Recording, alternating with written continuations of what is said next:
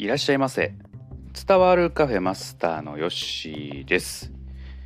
今日はもののけ姫を見て明日ががかっこいいと言ったらあまり共感を得られなかったというお話をしていこうと思います。この前ですね金曜ロードショーで久しぶりにジブリのもののけ姫を放送していたんですけども、えー、まあ見ましてですね。まあ、もののけ姫ね、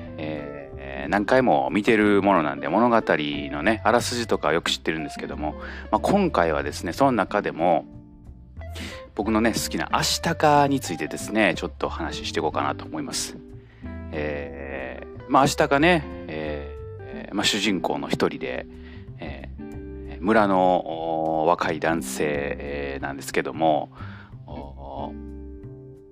まあ、おっこと主にですね、えー、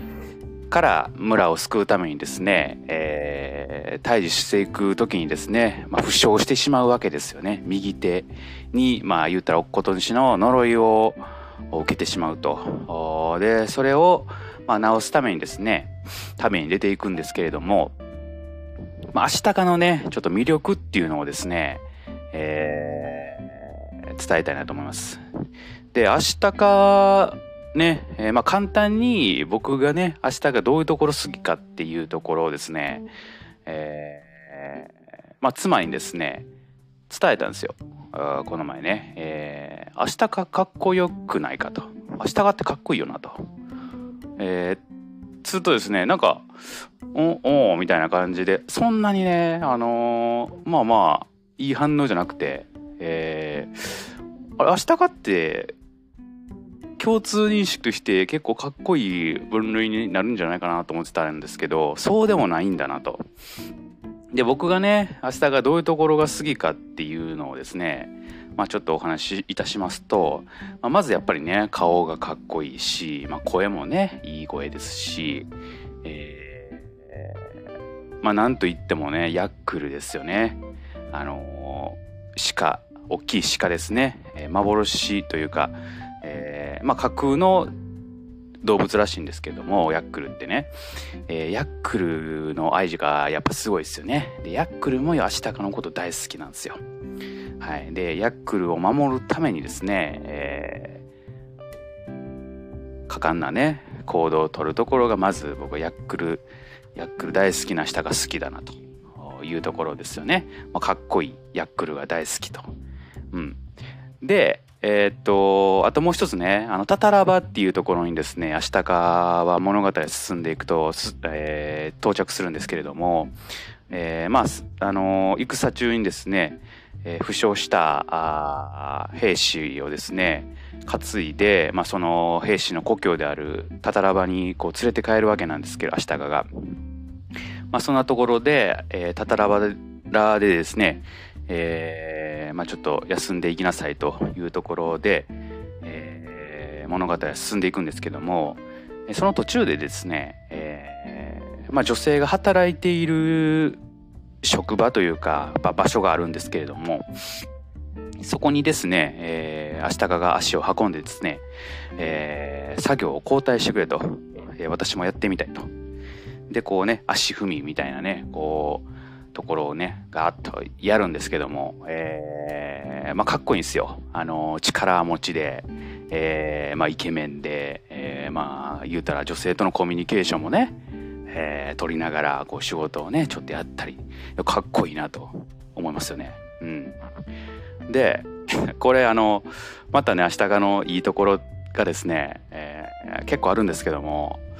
えー、物語進んでいくとですね、まあ、タタラバ出ていく時にですね、えー、銃弾を腹に受けるんですよ、アシタカが。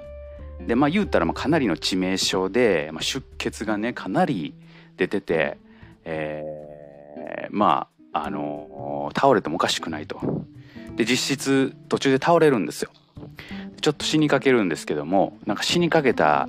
時にですね、もね、時でもですね、えー、もののけ姫、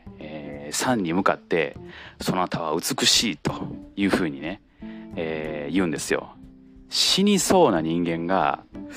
ね、女性に対してそなたは美しいっていう、この、なんていうんですか、余裕さ？はい。明日がすごすぎひんっていう、うん、自分死にそうな時にそんなこと言えへんなと思って。はい。まああのー、やっぱりこうなんかイケメンっていうのはこうね死に際までイケメンなんかなと、ー、思いますね。はい。でもう一個だけね、えー、お伝えしようかなと。明日かのね、えー、ところなんですけどもあのちょっとまあえっ、ー、と巻き戻してですねアシタカが、えーと、自分の村からね出発する時にですね、えーまあ、村の若い女性ですね、えー、からですね、えー、これを私だと思って、えー、大事に、えー、いつも持っていてくださいと言ってねお守りみたいなね、えー、石のお守りみたいなのをこう渡されるんですよ。でアシタカは、えー、それもらってですねこれをえー、君だと思っていつも君のことを思っているよとね一見ねこうなんか両思いの関係なのかなって思う思ってですね見てるとですね、えー、そのお守りですね、えー、あっさり3にあげるんですよ。はい。えー、ね。この辺がこう明日かのねちょっとこう、えー、面白さというかあのー、完璧さじゃない完璧じゃないんですよ。なんかね、そういうこうクールな一面、えー、私だと思って大事にしてください、このお守りって言ってもらって、君のことをずっと思ってるよって受け取ったんですけども、それをあっさりさんに渡すっていうね、えー、こういうところね、やっぱりこう、モテる男っていうのは、そういうところはもう、あの、なんていうんですか、えー、きっぱりしてんのかなというふうに思いましたね。はい。まあ、その辺が僕としては、まあ、明日からのこう大好きなところなんですけども、まあ、それをですね、えー、伝えてもですね、